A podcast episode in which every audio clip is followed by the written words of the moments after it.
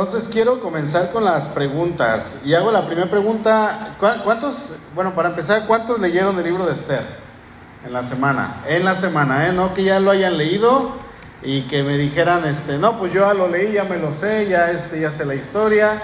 No, no, no, que lo hayan leído en esta semana, que lo traigan fresquecito. Ahora sí levanten su mano. ¿Cuántos? Bien, pues son algunos. Está bien. Siguiente semana, tarea, leer el libro completo de Esther. ¿Sale? Este, si pueden leerlo, hermanos, yo les invito a que lo hagan. Esa es la, la principal tarea. Y si pueden leerlo, imagínense que lo leamos cada semana, se lo van a saber de memoria. Y eso nos va a ayudar para que podamos ir conociendo más a detalle, porque cada vez que lo leamos el Señor nos va a ir hablando cosas diferentes. La primera pregunta que les hice es, ¿cuál es la diferencia de Esther a los 65 libros restantes de la escritura? A ver acá. Ok, ¿hay a cuál pregunta? A ver, así dígame, dígame. Acá ya tenemos la respuesta. A ver, el equipo 2, no, no es cierto. Sí, ese, esa es la gran diferencia a todos los libros. Si por ejemplo nosotros abrimos eh, un salmo, eh, el Salmo 1, ¿no? Bienaventurado, ¿cómo empieza el Salmo 1? Sí, ¿verdad? Bienaventurado el varón que no anduvo en consejos de malo, ajá, sino que en la ley de Jehová. Y empezando en el verso 2 ya está el nombre del Señor. En el, en el Génesis capítulo 1, verso 1, en el principio creó Dios los cielos y la tierra, ya se menciona el nombre de Dios. Y vamos a ver que se menciona incontables, innumerables veces el nombre de Dios en todos los libros. Sin embargo, en el libro de Esther no se menciona el, libro de, el nombre de Dios. Lo, lo, lo vamos a ir resolviendo poco a poco y por qué no se mencionó para nada el nombre de Dios. La otra pregunta, a ver, y esta pregunta va para... para... ¿Sí respondieron las preguntas, verdad todos? ¿O no? A ver, Efraín. ¿Te identificas con algún personaje de este libro?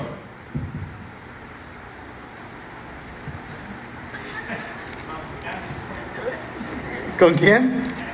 ¿Con el marmucán? ¿O el, con el carcas, no? Ahí, ahí mi hija ya, mira, ya está ahí como lo No, no, no, Sua, no, no, no. Ya, ya hicimos ahí un saludo con el marmucán y el carcas. Y este, Ok, a ver Juan Pablo, ¿te identificas con algún personaje de este libro? ¿Con quién? No que digas, ah, pues somos iguales. Ok. ¿Quién, quién sería tu personaje favorito? Esther. Mari. Mardoqueo. Ok. ¿Quién dice Mardoqueo? ¿Quién vota por Mardoqueo? Yo creo que yo votaría por Mardoqueo porque él es el que sabiamente fue guiando a Esther todo el tiempo.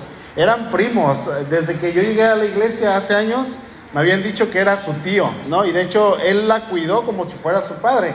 Eso nos da a entender como que era su tío, pero eran primos. Entonces eran como primos segundos. Pero Mardoqueo fue un hombre sabio, un hombre que tenía temor de Dios un hombre que actuaba eh, conforme a la voluntad de Dios y era un hombre prudente. Eh, Esther es una mujer, híjole, también. ¿Quién, quién es su personaje principal? Eh, este, el rey Azuero. ¿Nadie? ¿Quién se identifica con Amán? ¿Nadie?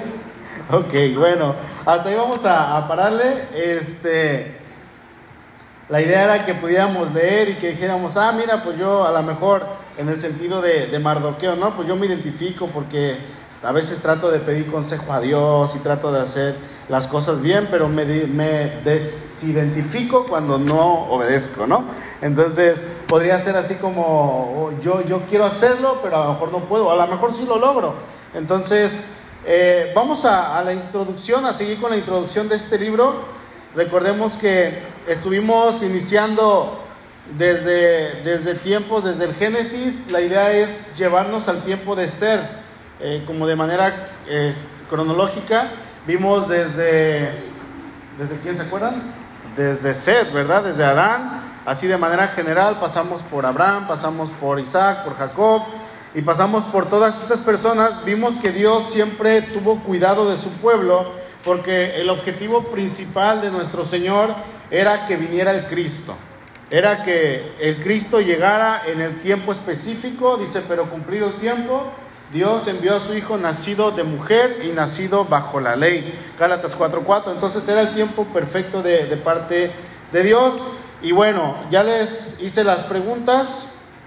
Ah, vamos a ver más adelante por qué, por qué no se menciona a, Dios. E, esta es una interrogante muy, muy importante. La vamos a ir viendo eh, en el desarrollo de este tema. Y bueno, no, continuamos donde nos quedamos la semana pasada. Quedamos que a lo largo de los siglos el pueblo de Dios se enfrentó a diferentes ataques, a diversos ataques en los cuales podríamos decir y, asegurar que el futuro de toda la nación se encontraba en peligro, estaba en riesgo y quizá uno de los momentos más eh, en los que la nación de Israel estuvo más expuesta y con más seguridad a ser exterminada fue causa de parte de Dios. Y, casi siempre que vemos que el pueblo fue llevado cautivo, fue disciplinado, los atacaron en las guerras, se levantaban enemigos, era por causa de su pecado, ¿no? Pero aquí quiero decir, eh, fue causa de Dios que casi el pueblo de Dios se extinguiera. Pero obviamente Dios no iba a permitir eso. Y eso es cuando Dios le ordena a Abraham que sacrifique a su hijo.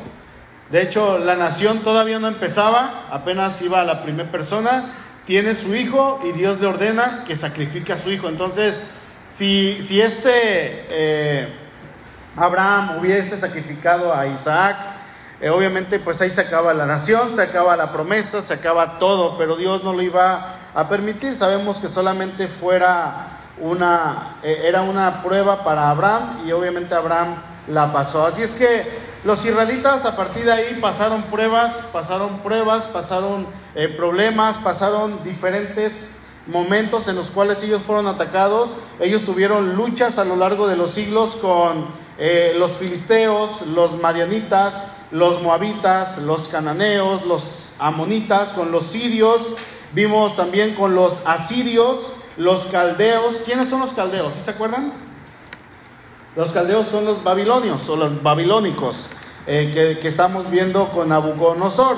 Vimos los persas, los medos persas, eh, los griegos, los romanos, todas estas naciones, hermanos, son importantes en el punto histórico de que todos ellos tuvieron que ver con la soberanía de Dios, tratando con su pueblo, disciplinándolos, y algunos de estas naciones quisieron exterminarlas. Ya con el paso de los años y en épocas contemporáneas, vamos a ver que eh, el mundo quiere seguir exterminando a los judíos. Vamos a ver a un Hitler eh, eh, en estos tiempos, ya en estas fechas, en este año. Vamos a ver la guerra con los de Hamas, que, que son los árabes. Yo no sé si alguien escuchó de la famosa guerra de los seis días. La, guerra de los seis días fue un acontecimiento en, los, en la que los judíos se enfrentan a, a, una coalición de países en los que hay varios países, está la República Árabe Unida, está Egipto, está Siria, está Jordania, Arabia Saudita e Irak, y, estas naciones eh, atacaron, se juntan todos y atacan a Israel y, el Señor les da la victoria a su pueblo en tan solamente seis días. Esto pasó en junio del 67. Y esto es algo histórico, que la gente se sigue preguntando cómo pasó, pero sabemos que Dios es el que obra en su pueblo.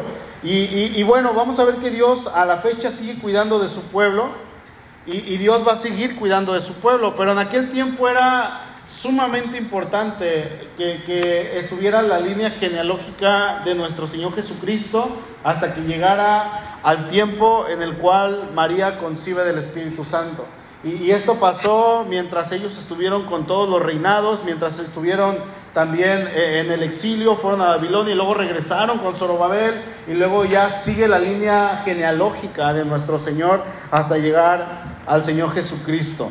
Y bueno, regresando un poquito a donde nos quedamos, entonces quedamos que llegan los, los, sirios, perdón, ellos someten a Israel, Israel clama a Dios, Dios les da la victoria, pero ellos vuelven a pecar. Llegan los asirios y, y con los asirios Dios castiga a su pueblo y su pueblo es llevado cautivo hacia el norte, hacia, hacia Siria, y, vemos que 10 de las 12 tribus desaparecen.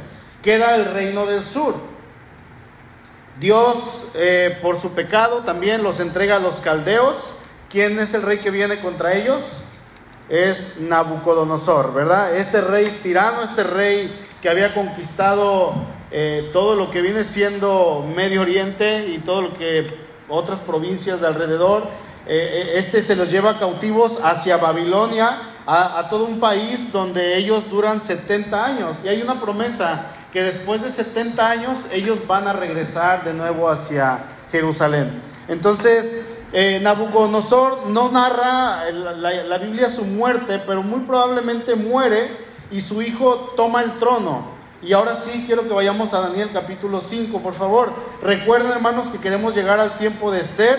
Los que no vinieron la semana pasada, estudiamos que Esther es un libro que si, lo, que si nosotros lo pudiéramos acomodar cronológicamente en la Biblia, Esther quedaría después de lo que viene siendo casi pegadito a Malaquías y, a los últimos libros del Antiguo Testamento, porque ya es muy contemporáneo, es casi pegado 480, 500 años antes de nuestro Señor Jesucristo. Cuando hablamos de un David, estamos hablando de mil años antes, Salomón 900 y pico de años antes, un Moisés 1500 años antes, pero Esther ya está muy cerca a lo que viene siendo el tiempo de la venida de nuestro Señor. Daniel capítulo 5, versículo 1. Dice, el rey Belsasar es el hijo de Nabucodonosor, ¿ok? El rey Belsasar hizo un gran banquete a mil de sus príncipes y en presencia de los mil bebía vino. Belsasar, con el gusto del vino, o sea, era un borrachazo este muchacho, dice, hizo que, mandó que trajesen los vasos de oro y de plata que Nabucodonosor su padre había traído del templo de Jerusalén, para que bebiesen en ellos el rey y sus grandes, sus mujeres y sus concubinas. Era una fiesta totalmente pagana, era una fiesta desenfrenada, era una fiesta en la cual eh, no podemos decir que había droga, pero probablemente había algunas sustancias, plantas alucinógenas o cosas que los hacía estar como en el cielo, pero también había alcohol, mucho alcohol, estaban emborrachándose, probablemente había orgías, había una sarta de porquerías pecaminosas en esa fiesta. Y dice, entonces fueron traídos los vasos de oro que habían traído del templo de la casa de Dios que estaba en Jerusalén, y bebieron en ellos el rey y sus príncipes, sus mujeres y sus concubinas. Bebieron vino y alabaron a los dioses de oro y de plata, de bronce, de hierro, de madera y de piedra. Entonces vamos a ver que Belsasar era un hombre pagano, era hijo del hombre más poderoso, o que un tiempo fue el hombre más poderoso sobre toda la tierra. Belsasar fue un hombre mimado, un hombre que desde niño se le dio todo, era un príncipe que tenía desde que nació, tenía gente a su servicio, por lo tanto podemos creer que él creyó que todo lo podía hacer, que todo podía mandar, que podía quitarle la vida a quien quisiera, así es que este hombre cuando va creciendo se convierte en un tirano. Cuando asume el trono es un hombre tirano en el trono, un hombre perverso, y dicen estos versículos que este hombre hizo una fiesta para mil de sus príncipes, pero se le ocurre la gran idea a este hombre de tomar y alcoholizarse y adorar a los dioses paganos con los vasos que antes habían sido consagrados para Dios en el templo de Jerusalén. Y que cuando Nabucodonosor su padre llega, sitia la ciudad y cuando toma la ciudad, invade toda la ciudad y parte de esa invasión era el templo, se llevaron también todos los utensilios, vasos, cubiertos, platos, eh, todo lo que había en el arca, ahí en no sé si se llamaban el arca, pero todo lo que había ahí se lo llevaron y, se lo traen todo junto con los cautivos este, hacia Babilonia. Era costumbre que las casas de los dioses paganas, paganos tenían eh, pues vasos, platos, tenían accesorios en los cuales los que celebraban cultos idolátricos pues celebraban y tomaban en estos vasos. Entonces, Resulta que si ganaban a una nación, lo que hacían era saquear la casa del Dios y como señal de que ellos eran más fuertes y más poderosos, ellos bebían de estos vasos. Era como una humillación al Dios que acababan de vencer. Pero vamos a saber que nuestro Dios no fue que lo vencieran, sino que Dios levanta a Nabucodonosor para que Nabucodonosor sirva como instrumento y someta a su pueblo y sea disciplinado su pueblo por el pecado que ellos llevaban. Y aquí en Daniel 5, hermanos, dice que este hombre y, los testigos miraron un acontecimiento que no había pasado en la escritura, que no tenemos narración alguna en otra parte, y, y ven una mano que empieza a escribir en la pared. Recuerdo que cuando estaba en la secundaria, creo que en la secundaria, uh, hace como unos cinco años apenas atrás, leí un libro que se llamaba La Fortaleza. No sé de quién es el libro, no sé este, por qué llegó a mis manos, pero el libro hablaba de una mansión grande. Y en esta mansión ah, era como tipo de espantos. Yo también era cristiano. Y, empezaba, hay una porción donde una mano escribe en la pared. Y hace rato estaba leyendo esto y me acordé de esa porción del libro. Dije, mira, este tipo lo sacó de la Biblia y, y se dio el crédito de que él lo escribió. Pero realmente esto pasó. O sea, lo que pasa en esa escritura, en, el libro se ven las letras y todo lo que está escrito. Bueno, aquí también nos dice lo que está escrito. Y entonces, no saben qué es lo que dice, la mano empieza a escribir cierta escritura en la pared, se quedan todos viendo, algunos probablemente se tallaron los ojos. ¿Y que consumí, no? Que tenían estos hongos, yo no sé qué estaban pensando, pero vieron, vieron que había algo escrito, nadie lo puede interpretar, mandan a hablar a Daniel porque hay alguien que dice, hay alguien que sabe interpretar estas cosas, mandan a hablar a Daniel, entonces dice el verso 24, entonces de su presencia fue enviada la mano que trazó esta escritura, y la escritura que trazó es Mene, Mene, Tekel, Uparsin.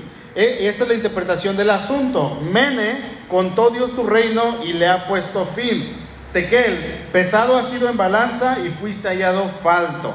Pérez, tu reino ha sido roto y dado a los medos y a los persas entonces mandó Belsasar, estaba hablando Daniel, interpreta la escritura de la pared, y, cuando termina de leer dice, entonces mandó Belsasar vestir a Daniel de púrpura y poner en su cuello un collar de oro y proclamar que él era el tercer señor del reino. La misma noche fue muerto Belsasar, rey de los caldeos, y Darío de Media tomó el reino, siendo de 62 años. Así es que muere Belsasar, que era el hijo de Nabucodonosor, y cuando este rey muere, llega otro rey probablemente más grande, más poderoso eh, que los caldeos. Recordemos que los caldeos eran los de Babilonia. Probablemente el texto al decir que Daniel sería el tercero o que este hombre Belsasar puso a Daniel como el tercero del reino, Belsasar estaba contando porque había ciertas alianzas o ciertas coaliciones entre naciones y Belsasar estaba contando a Darío como el segundo del reino.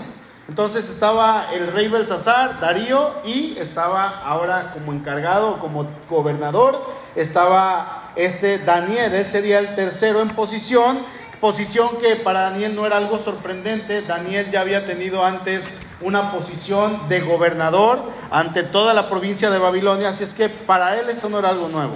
Él sabía lo que era esto, él sabía que desde jovencito Dios era el que lo había puesto eh, en, en, el reino de los caldeos hasta el frente. Y si nos damos cuenta, hermanos, cada vez que Dios levantaba un imperio grande y poderoso, bueno, había otro imperio más grande y más poderoso que llegaba y sometía a ese imperio. Eso se ha visto a lo largo de toda la historia.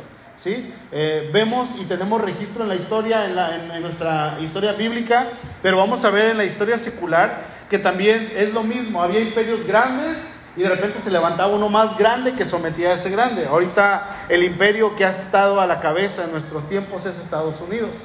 Pero sabemos que Estados Unidos va en picada hacia abajo. Estados Unidos va a colapsar dentro de poquito por toda la inmoralidad sexual, por toda la porquería que están permitiendo y eso nos lo está pasando a nosotros. Estados Unidos va a colapsar dentro de no muchos años se va a ir para abajo y va a ser recordado como una nación que estuvo en la cima, sin embargo, por su pecado, por su idolatría, por su obstinación, por la inmoralidad sexual que tiene Estados Unidos, hermanos, obviamente va a llegar a su final. Así es que Daniel ahora está como tercero, pero dice que muere, muere este rey Belsasar y Darío ahora está al mando. Comienza un nuevo reinado, recordemos que a estas alturas los israelitas siguen viviendo en Babilonia, ¿ok? Está Babilonia, una nación, un imperio grande, inmenso, gigantesco, y hay naciones de, todo el mundo, hay provincias. Por eso dice, ahorita vamos a llegar ahí a, a Esther, dice que el rey Asuero gobernaba sobre 127 provincias. Yo no sé cuántas naciones había bajo el reinado de los, de los, de los caldeos, pero eran muchísimas. Entonces, los judíos están entre, esta provincia, entre estas provincias y ellos siguen ahí, están, eh, estaban en Babilonia como una disciplina por parte eh, de su pecado. Y Dios permite que haya un cambio de administración. Así es que Darío de Media es el que ahora está como rey a cargo. Dijimos que es importante, hermanos, que queremos llegar hasta el tiempo de Esther. ¿Ok? Y para no irnos tan largo, eh, después este Darío es quitado y ahora sigue el que le, el que le precede es Darío, eh, a Darío, perdón, es Ciro, rey de Persia. Ahora ya no están los medos, ahora están los persas al frente. Así es que en los últimos 70 años, en este transcurso de 70 años, tenemos un cambio de cuatro administraciones. Vamos a ver que está, eh, creo que está en pantalla, sí, está Nabucodonosor, eh, después siguió su hijo Belsasar, eh, tenemos a Darío de Media y tenemos a Ciro, rey de Persia. Estas cuatro administraciones eh, abarcan un periodo que, ya estamos llegando aproximadamente al año 530, entre el 530 y el 520 antes de Cristo. Así que todavía nos falta un poquito para llegar a Esther, pero vámonos más rápido. Dijimos entonces que la historia sucede donde Esther es la protagonista y esta historia, esta historia es posterior al exilio. Así es que esta es la razón, hermanos, por la cual es importante que nosotros veamos las deportaciones del pueblo de Israel, porque realmente es importante en la historia. Eh, ¿Cuándo, si me ayudas ahí, Willy, la primera, por favor? ¿Cuándo sucedió la primera deportación? ¿Quién se acuerda? Lo dijimos la semana pasada y vi a varios apuntando. ¿Se acuerdan? Sucede en el año 700. Ayúdame, Willy, por favor. 26 antes de Cristo. Ahí es donde el reino del norte eh, es, llevado hacia, hacia Asiria. ¿Cómo se llamaba el rey de los asirios? ¿Se acuerdan? Que les dije que tenía nombre como de pescado. A ver, ¿quién se acuerda?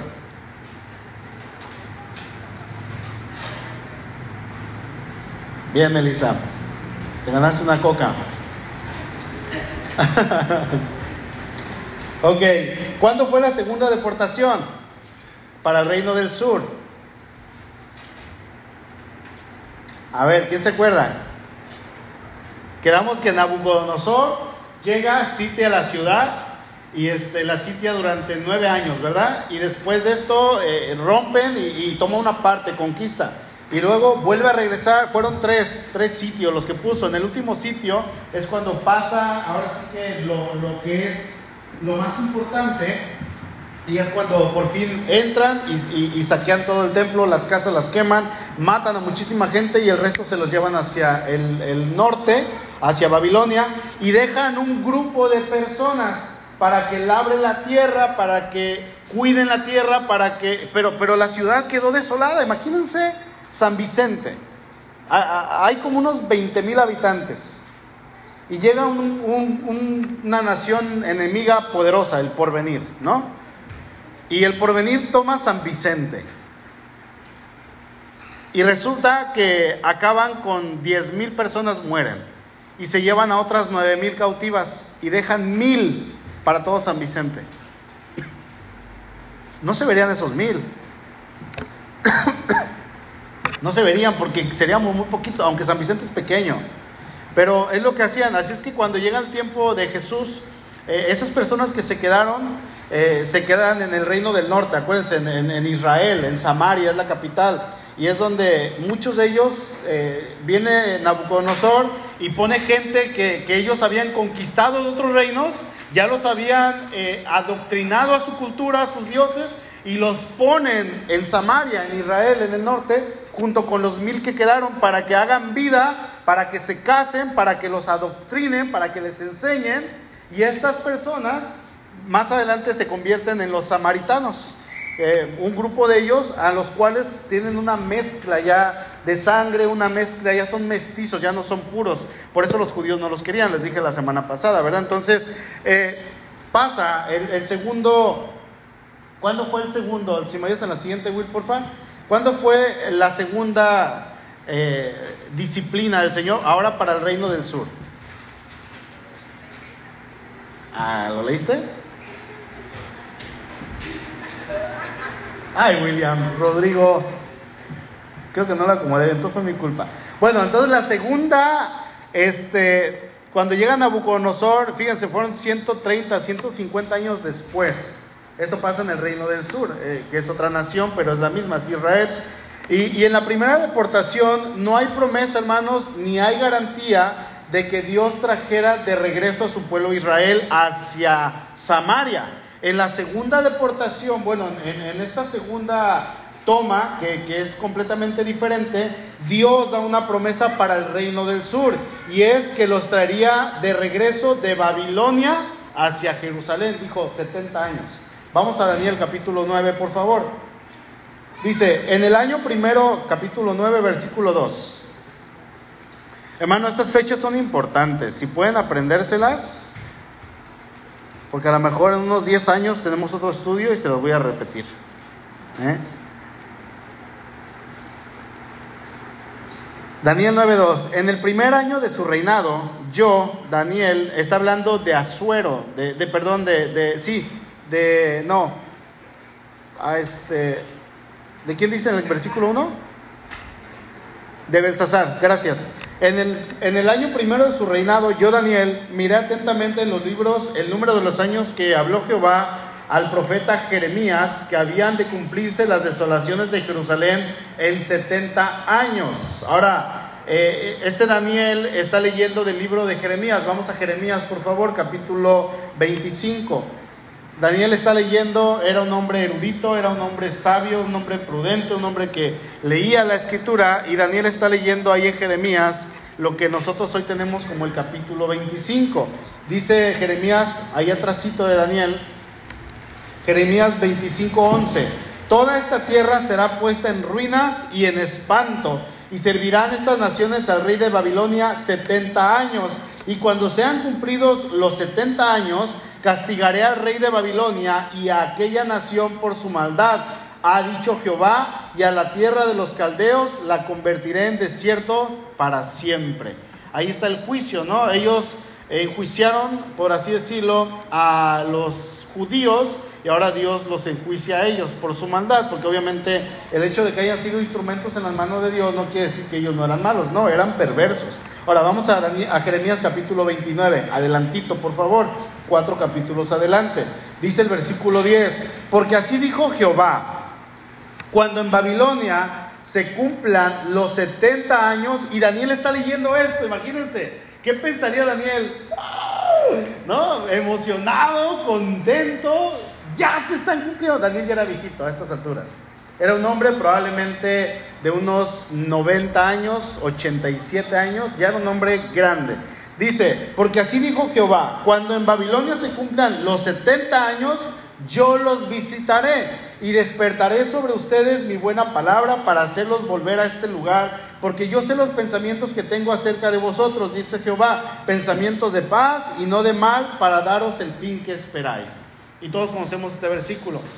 ¿No? Versículos que se usan para hablar y, hacerle una promesa a Daniel. Mira, dice el Señor que tiene pensamientos de paz para ti, ahí en Jeremías 29. No, e, es una promesa que Dios le está dando a su pueblo de que Él los visitará y que Él va a hacer cosas buenas con ellos, que Él va a acabar ahora sí que su disciplina para, con ellos. Así es que el pueblo regresa a Jerusalén, pero ¿qué creen? En Babilonia se queda muchísima gente muchísimos judíos que ya no quisieron regresar a su tierra. De hecho, si usted lee tanto a Esdras como Nehemías, usted se va a dar cuenta la lista de las personas que volvieron a Jerusalén desde Babilonia. Y ahí menciona los nombres y luego menciona los tribus, las clanes y menciona este, las cantidades. De tal parte vinieron 2.500, eh, de tal nación, de tal clan vinieron 2.300, 1.800, 270, y así va mencionando hasta que termina con todos los que regresaron, pero mucha gente se quedó en Babilonia. Mucho pueblo se quedó en Babilonia. Es como si alguien, por ejemplo, y fíjense, esto es bien, esto es algo bien obvio, pues sí, si alguien emigró a los Estados Unidos en 1950, porque del 50 para acá son 73 años, 73, y tuvo allá en el norte, tuvo hijos, y luego tuvo nietos, y luego tuvo bisnietos, y ahora alguien va con ellos, va usted y le dice a estos mexicanos, que ya no son mexicanos, ya serían americanos, ¿no? Mexicoamericanos, o ya no son ni siquiera pochos, sino que ya son nacionalizados de allá, ya son gente que ha vivido toda su vida allá. Eh, el bisabuelo ya murió, el, hijo que nació allá murió, heredó casas, luego el siguiente nieto compró más, y ya tiene sus propiedades y ahora los bisnietos están ya eh, disfrutando de una prosperidad. Estamos hablando por ejemplo, de Estados Unidos, ¿no? Entonces, estas nuevas generaciones, digamos, siguen siendo latinas, los latinos se casaron con latinos, no se casaron con gringos, mantuvieron sus costumbres, se les habla de las fechas, por ejemplo, estos niños nacidos allá y los nietos y bisnietos saben quién es Francisco y Madero, saben quién es Josefa Ortiz de Domínguez, saben de la revolución, saben de la independencia y saben todo esto, pero resulta que tienen casa allá en Estados Unidos, tienen propiedades tienen trabajo, están estudiando, tienen amigos, les va bien, tienen dinero. Y de repente llega usted con ellos y les dice, regresense a San Vicente. Allá tienes un terrenito de 6 por 15. ¿Sí o no? Eso sería lo que les diríamos aquí. Tienes un terrenito, mira, de 6 por 15 y si juntas dinerito, te compras dos, serían 12 por 15, ¿no? Para que hagas. Pero tienes una herencia por allá que, mira, era de tu, de tu bisabuelo, aquí está el papel, te pertenece, tienes que regresarte. ¿Qué onda? ¿Qué les dirían a estas personas? No, pues no. Obviamente, hermanos, ¿estás loco? ¿Qué te pasa? La mayoría diría, no, yo me quedo aquí, más del 90% se quedaría en Estados Unidos. Así pasó con los judíos. Así pasó, muchos no se quisieron regresar, pero Dios permitió que se quedaran allá. Y así como pasó también cuando fueron llevados hacia Asiria con Salmanazar, el rey de los asirios, muchos de ellos, no les dije el nombre, ¿verdad? Muchos de ellos este, se quedaron allá y se fueron expandiendo, fueron eh, habitando otras partes. Así es que cuando llegamos a Hechos capítulo 2, vamos a ver que hay gente que viene a adorar de muchas naciones, ¿se acuerdan? Dice Hechos 2.7, y estaban atónitos cuando viene el Espíritu Santo y hablan lenguas, estaban atónitos y maravillados diciendo, mirad, ¿no son galileos todos estos que hablan? ¿Cómo pues les oímos nosotros hablar cada uno en nuestra lengua en, que, en la que hemos nacido? Partos, medos, elamitas, los que habitamos en Mesopotamia, en Judea, en Capadocia, en el Ponto y en Asia, en Frigia, en Panfilia, en Egipto y en las regiones de África, más allá de Sirene, romanos, aquí eh, residentes, residentes, perdón, tanto judíos como prosélitos, cretenses y árabes, les oímos hablar en nuestras lenguas las maravillas de Dios y otras naciones que seguían viviendo en otras partes lejos de Jerusalén, pero seguían con sus tradiciones seguían arraigados con la ley de Moisés, seguían con todo lo que se les había enseñado. Y ellos adoctrinaban a sus siguientes generaciones, les enseñaban quién era Dios y acorde a lo que decía la ley de Moisés, decía que si alguien se había ido lejos y ya no vivía en Jerusalén, decía, bueno, por lo menos una vez al año tiene que venir para rendir adoración a Dios. Y es lo que estaba pasando. Por eso en el tiempo de la crucifixión había tanta gente, era la Pascua. Y aquí cuando está pasando esto es eh, eh, el tiempo de Pentecostés, había mucha gente todavía de fuera. Y, esta gente era, venían de otras naciones, muy probablemente vino gente de lo que un tiempo fue Babilonia, venían del norte, algunos venían de Asiria también, y ahí estaban. Vamos a Esther, por favor, capítulo 1. Estamos terminando con la introducción. Ah, así les dije la semana pasada, ¿verdad?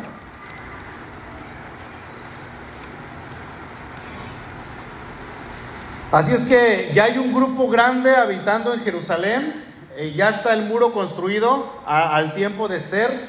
Eh, recuerden que cuando Nehemías está, es copero del rey, él, está eh, sirviendo al rey y de repente llega uno de sus amigos, de sus hermanos judíos, que vino, bueno, bajó a Jerusalén y, cuando sube le dice Nehemías, ¿cómo está la ciudad? Y le dice, pues mira, las puertas están quemadas, los muros están derribados y el templo está destruido.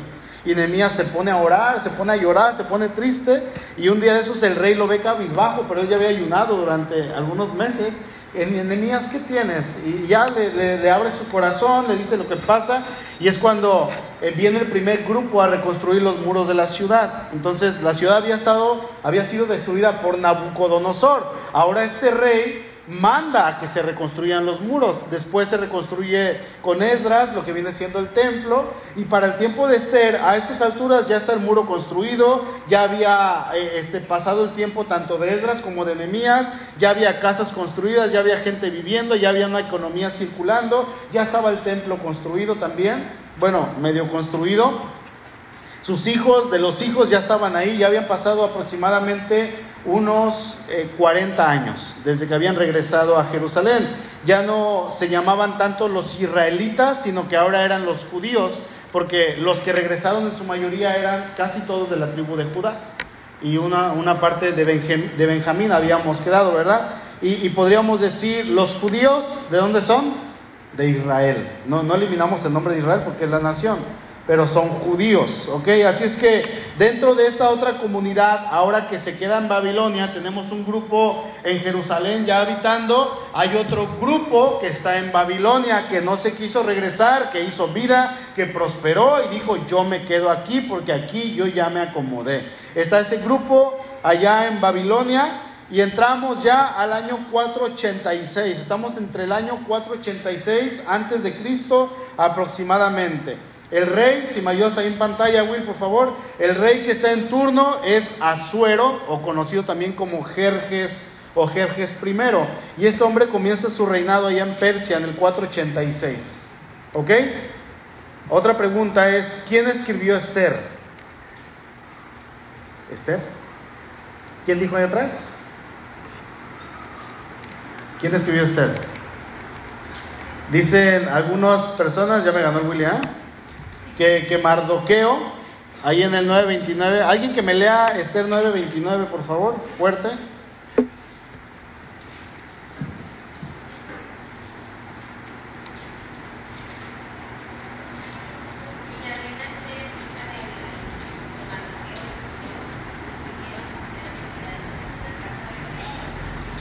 Ajá, probablemente fue Mardoqueo, aunque no se sabe. Algunos otros eh, eruditos Dicen que pudo haber sido Esdras o Nehemías porque hay una similitud en la escritura, en la manera que está escrito Esther. Pero es, un poquito complicado saber, y, más a estas alturas, porque si lo escribió Esdras o Nehemías, debieron, hacer, debieron haber sido personas muy, muy, muy ancianas.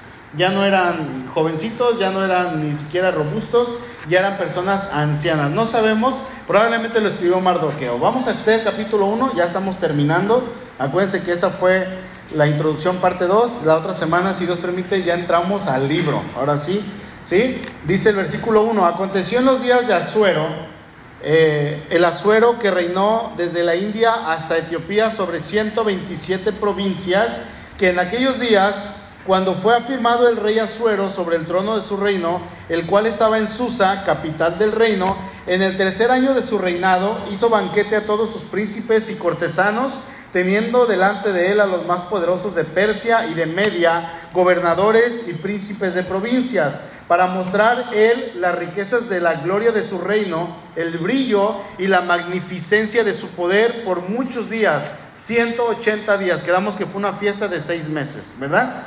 Dice, y cumplidos estos días, hizo el rey otro banquete por siete días en el patio del huerto del palacio real a todo el pueblo que había en Susa, capital del reino, desde el mayor hasta el menor. Así le digo a Suri, Susa, porque ella es Suri Sadai, Susa, ¿no? Y, a, Sua le digo Suso, porque ella es Sua Sofía. Entonces, de repente le digo a, a les grito, Su, y ahí vienen las dos, ¿no? Y me dice Susa, ¿Susa o Suso? Susa, ah, te mamá, me dice. Entonces, así le digo a, a, Suri. Dice, verso 6. El pabellón era de blanco, verde y azul, tendido sobre cuerdas de lino y púrpura en anillos de plata y columnas de mármol. Los reclinatorios de oro y de plata sobre el losado de, de pórfido y de mármol y de alabastro y de jacinto y daban a beber en vasos de oro y vasos diferentes unos de otros y mucho vino real de acuerdo con la generosidad del rey. Este rey hace un banquete impresionante, un banquete que duró seis meses. Imagínense el poder de capital que tenía este rey, de poder disponer todos los recursos de la nación para hacer una fiesta sin que la afectara. Y, esta fiesta era para presumir sus riquezas. Vamos a hacer una fiesta, ¿qué te parece? Sí, dicen los jóvenes, vamos a pegar un reven, viernes, sábado y domingo. Y avientan la casa por la ventana, tres días. Bueno, aquí fueron seis meses. Seis meses de fiesta en los cuales estuvieron embriagándose, teniendo orgías, adorando a dioses, y era una fiesta pagana, a, nuestro parecer, ¿no?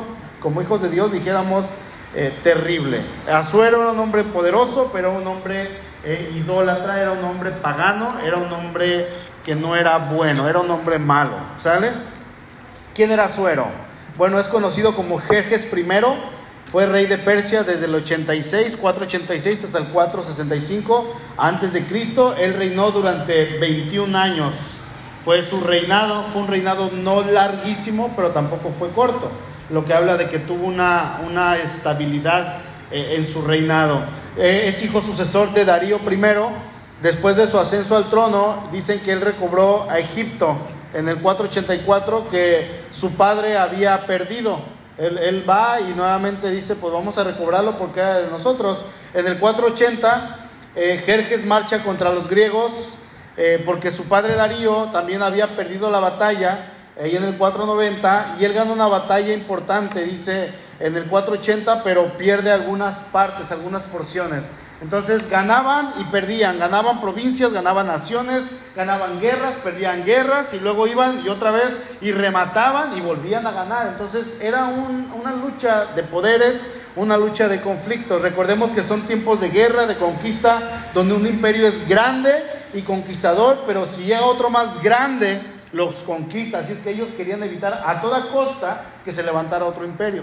Y Darío o Azuero tenía este pensamiento, no se va a levantar nadie y si mi papá perdió a Egipto, yo lo voy a recuperar porque si se hacen fuertes y se, se, hacen alianza con otras naciones, así me va a ir, nos van a quitar el reino. Entonces era importante que pelearan, no había paz, no podía haber paz. El único que gozó de paz fue Salomón y fue porque David acabó con todos los enemigos y David le dejó todo el campo listo a Salomón, ¿no?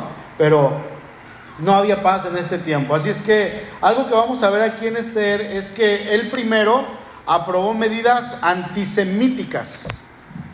¿Qué es una medida antisemítica? ¿De quiénes son descendientes los israelitas?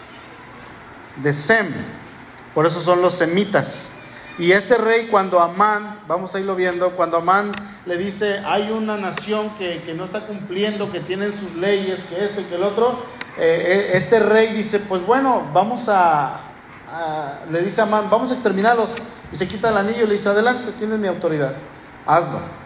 Y, entonces estas, estas leyes antisemíticas eran contrarias al pueblo de, de, Israel. Pero después, lo vamos a ir viendo más adelante, por la mediación de Esther, su esposa, que era judía, él permite la resistencia armada de los judíos contra cualquier ataque organizado contra ellos. Esto en el capítulo 8 que todavía no llegamos allá. Se dice de Azuero dos cosas y con esto ya estamos terminando, hermanos. Azuero, el Medo, es considerado un rey problemático, un rey que no tenía paz. ¿Alguien conoce a alguien problemático? ¿Yo? No, yo ahí así. No, yo no. Ah, no es cierto, no sé. No. Es considerado un rey problemático, un rey que donde quiera que le decían cualquier cosa, él decía, ¿quieres problemas? Los vas a tener. Y levantaba guerras, levantaba para que no se lo opusieran. Según algunas versiones de Tobías, en el 14-15, este libro apócrifo, obviamente es un libro no inspirado, pero es un libro histórico. Si alguien en algún momento puede leer estos libros como historia para información, son buenos libros, los libros apócrifos. Tobías 14:15 dice que él junto con Nabucodonosor se le considera un destructor y, se le considera el destructor de Nínive. ¿no? O sea, habla, al compararlo con Nabucodonosor, habla de la grandeza de su destrucción, de su poder para destruir, para aniquilar. Y vamos a ver, hermanos, sobre todo que en la soberanía de Dios y en su providencia divina, Dios se encarga de que un hombre pagano, un hombre que no conocía a Dios, un hombre que no era temeroso de Dios, que este hombre fuera el instrumento que el pueblo de Dios necesitaba en ese momento para que no se extinguiera sobre la faz de la tierra.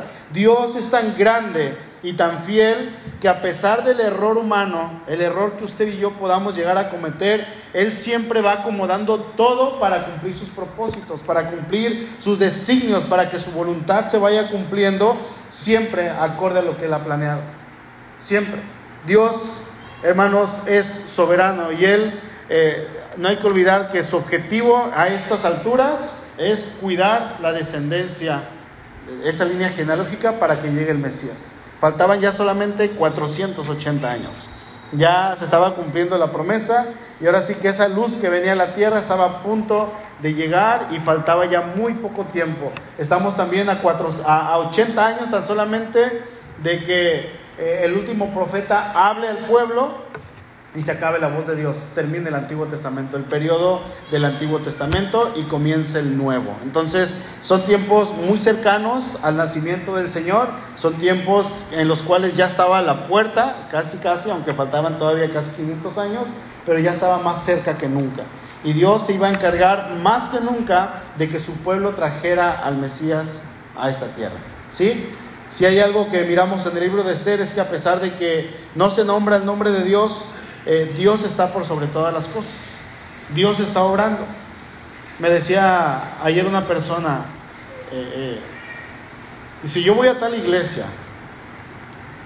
Dice, pero ya no siento la presencia de Dios, estoy, estoy estoy triste. Dije, es que no te bases por tus sentimientos.